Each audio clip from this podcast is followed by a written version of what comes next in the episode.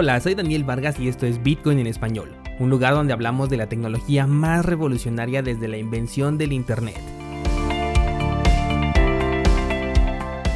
¿Crees que estoy exagerando? Ponte cómodo y déjame ser tu guía en un camino sin retorno, el camino a la descentralización. ¿Qué tal descentralizados? ¿Cómo se encuentran? Hoy es jueves 5 de noviembre de 2020 y hoy sí que tenemos muchas noticias, comenzando por el tema de las elecciones presidenciales de Estados Unidos, que como ya lo habíamos anticipado parece que va a ser un tema de más de un día y es que se están presentando varias irregularidades como casi en todo proceso electoral. Es muy probable que el resultado final se deje en manos de la Suprema Corte y como normalmente ocurre, la incertidumbre beneficia a Bitcoin en cualquier ámbito. Y digo esto porque la criptomoneda madre ha marcado un nuevo máximo para este año 2020 y parece tener intenciones de seguir incrementando su valor. Ayer les compartí por Instagram que si logra superar los 14.400, el máximo histórico ya estaría a consideración de alcanzarse e incluso de superarse. Los análisis alcistas ponen a Bitcoin entre 22.000 y 25.000 dólares por moneda, mientras que los análisis bajistas se sitúan entre los 6.000 y 8.000 dólares. Para ambos casos puedes encontrar análisis interactivos en cursosbitcoin.com diagonal ideas y sugiero que le des también una revisada a los demás análisis que están allí publicados porque algunos de ellos ya se están cumpliendo, sobre todo aquellos en donde marqué puntos interesantes de compra. Las altcoins continúan perdiendo valor frente al Bitcoin, y esto es una clara muestra del impulso que está teniendo la criptomoneda madre. Es un patrón que ya hemos visto varias veces en el que las alts pierden fuerza mientras que Bitcoin va subiendo de precio para después ver ese momento conocido como la old season en donde todo el dinero que estaba en Bitcoin o gran parte de ese dinero se va moviendo a diferentes criptomonedas con la intención de incrementar la cantidad de satoshis que tienes. Bueno, por su parte, eh, DeFi también está decayendo. Parece que muchos ya están regresando ahorita su dinero a Bitcoin y se pone peor para DeFi con la noticia que te traigo el día de hoy. Vámonos directamente a esa nota y se trata de Ethereum 2.0, ya que por fin se ha publicado el contrato oficial en donde los tenedores de esta criptomoneda van a poder hacer staking. Esto siempre que cuenten con por lo menos 32 Ethers en su posición. El contrato fue liberado y generó al principio mucha incertidumbre porque todavía no existía ningún comunicado oficial por parte de desarrolladores hasta tiempo después en donde ya se confirmó esta salida, acompañada de una advertencia en la que dicen que no existirá ningún token diferente del tipo ETH1 o ETH2 haciendo referencia a la versión 2.0, esto para evitar posibles estafas. El token va a seguir siendo el mismo Ether y lo único que va a cambiar es la red que por un tiempo, que este tiempo podría ser de varios años, va a trabajar a la par de la prueba de trabajo original. Recordemos que Ethereum 2.0 lo que hace es migrar a la prueba de participación, pero no va a ser una migración inmediata ni total, sino que va a ser un proceso a muy largo plazo, ellos mismos lo han dicho, que puede llevar incluso varios años.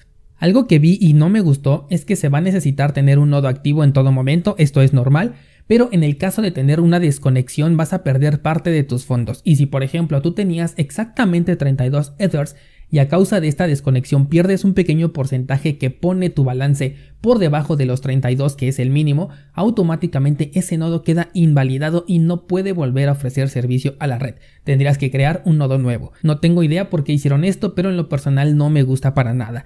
El contrato está escrito en lenguaje Viper que posteriormente fue trasladado a Solidity, lo que a mi parecer es un punto de riesgo porque ya hemos visto cómo este lenguaje de programación es bastante inestable.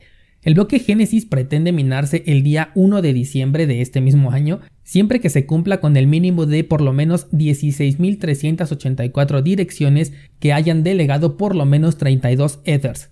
De no suceder esto, el proceso comenzaría 7 días después de alcanzarse este número. La verdad no creo que les cueste trabajo llegar a este número tomando en cuenta el hype que ha causado este movimiento desde 2016 que lo llevan esperando.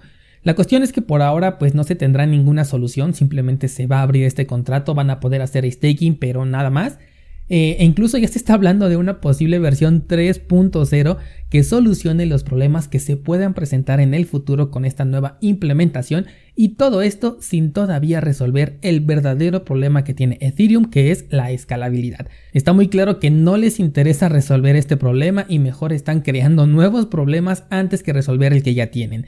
El precio de la moneda tuvo un ligero movimiento alcista, pero nada destacable todavía.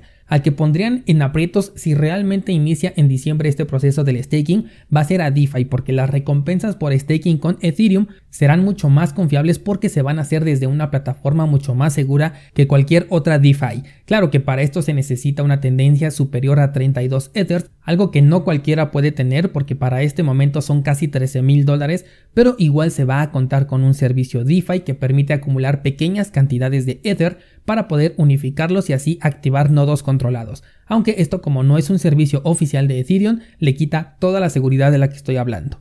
Cambiando de tema, hay un dato muy interesante que te compartí ayer por Instagram y es que eh, solamente hay 3% de probabilidades de que en este momento estés en pérdida si es que has comprado Bitcoin a lo largo de los 12 años de vida que tiene esta criptomoneda. Y es que por encima del precio actual que es de 14.200 solamente ha estado en diciembre de 2017 y enero de 2018 que es cuando se alcanzó el máximo histórico. Digamos que de los 12 años que han transcurrido desde que Bitcoin existe, la única forma de que en este momento estés en pérdidas es que hayas comprado entre el 16 de diciembre de 2017 y el 18 de enero de 2018, y además no haber comprado nada más desde entonces, un escenario prácticamente imposible para quienes hemos visto este proceso desde el año 2017. Así que enhorabuena descentralizado porque las probabilidades dictan que si tienes Bitcoin en este momento gozas de una ganancia. Pasemos a la siguiente noticia y es que Venezuela ha dado de qué hablar con dos notas importantes. La primera de ellas es que han abierto un exchange oficial dentro del territorio que permite el intercambio entre bolívares, Petro, Bitcoin, Litecoin y Dash. Se trata de BEX por la abreviación de Venezuela Exchange y por ahora solamente permite el intercambio entre Bitcoin y Petro, pero ya se muestra ahí en la página a Litecoin y a Dash como próximas criptomonedas con las que vas a poder interactuar, además de un listado del top 10 de criptomonedas. Me hice una cuenta en este exchange para ver el funcionamiento, pero no me permite verificarla, no sé si porque no soy de este país, y sin la verificación simplemente no se puede hacer absolutamente nada. Supongo que pedirán un proceso de Know Your Customer, si algún descentralizado de Venezuela me está escuchando y me puede confirmar esta información, se lo voy a agradecer mucho. Y eh, en especial lo que me interesa saber es si realmente podrás sacar estas criptomonedas o si todo se va a manejar en bolívares y petros, siendo estas las únicas monedas que vas a poder retirar, mientras que para depósitos sí se van a aceptar criptomonedas reales. Algo similar a lo que vimos con el primer anuncio de PayPal, y de ser de esta manera sería uno más de los movimientos de Venezuela por recibir criptomonedas por parte de los usuarios, pero no ofrecerles la oportunidad de retirarlos. Hace no mucho te comenté sobre la posibilidad de pagar la renovación de tu pasaporte con Bitcoin, Luego vino la noticia del pool oficial de minería en el que forzosamente tienes que participar si es que quieres minar Bitcoin dentro del territorio venezolano. Y ahora esto. Lo que estoy viendo son muchas rampas de entrada de criptomonedas hacia el país, pero no así de salida. Y si residen en este país hay que tener cuidado con esto. Para el caso de este exchange solamente lo estoy suponiendo, todavía no tengo información al respecto de si puedes realmente sacar las criptomonedas y de ser así, bueno, pues simplemente lo dejamos fuera de esto que te estoy comentando. La otra noticia es una tarjeta que puedes fondear con criptomonedas y que cuenta con el respaldo de Visa también para Venezuela. Va a ser una tarjeta internacional pero lo que resalta es que va a dar servicio por ahora también en este país. El detalle es que nuevamente se cuenta con una rampa de entrada de criptomonedas porque la tarjeta sí la puedes fondear en cripto, pero el saldo se convierte automáticamente a fiat y es así como la vas a poder utilizar.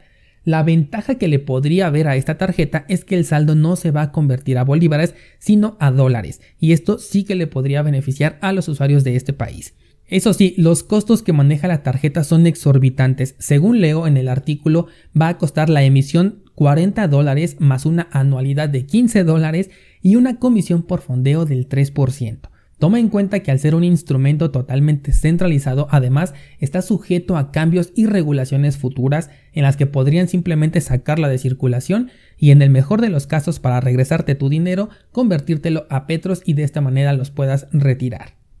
Por último te traigo dos notas sobre Binance. La primera de ellas es un movimiento muy similar al que hablamos el día de ayer sobre el retiro de mil millones de dólares de una cartera a otra, pero en esta ocasión es un balance que sale de Binance y la cantidad fue de 816 millones de dólares en Bitcoin que equivalen a 58.861 criptomonedas. El que una ballena retire Bitcoin de un exchange hace pensar que se espera un movimiento alcista y no piensa vender en el corto plazo, aunque esto es solamente una suposición, nadie conoce las intenciones de este movimiento, pero es lo que nos hace pensar porque dentro del exchange pues puedes comprar y vender y si lo llevas a una cartera regularmente es para almacenarlos. La otra nota sobre Binance que te traigo es que han logrado mitigar un intento de estafa dentro de la red descentralizada centralizada de Binance como ellos mismos la llaman. Y es que eh, se creó una plataforma tipo Uniswap que se llama WineSwap, pero dentro de la cadena de Binance. Esta plataforma acumuló 345 mil dólares y los creadores quisieron sacar este dinero, solo que lo quisieron hacer desde el exchange de Binance centralizado y fue ahí donde los fondos se bloquearon. Y al ser identificados los presuntos estafadores decidieron mejor regresar los fondos para evitar sanciones. Binance advierte que en la cadena semi-descentralizada no tienen control sobre los fondos, por lo que el uso que le des debe de ser muy cauteloso con respecto al exchange tradicional, que fue donde se bloquearon los fondos, y es donde Binance sí tiene el total control sobre los depósitos. Una mancha más para DeFi y cero éxitos acumulados al día de hoy. Pendiente descentralizado porque el resultado de las elecciones puede provocar volatilidad en los mercados. Ayer de nuevo tuvimos movimientos positivos en los mercados tradicionales, pero no sabemos la respuesta ante el resultado previo y el que vaya a ser el resultado final de este proceso. También pendiente con Bitcoin porque está dando señales alcistas. Prepara tu estrategia. Hoy en Cursos Bitcoin subo una clase sobre cómo realizar transacciones con Samurai Wallet en las que no vas a compartir tu dirección pública. Con esto convertirías tu transacción en una completamente anónima. Te voy a dejar el enlace al curso en las notas del programa y mañana seguimos platicando.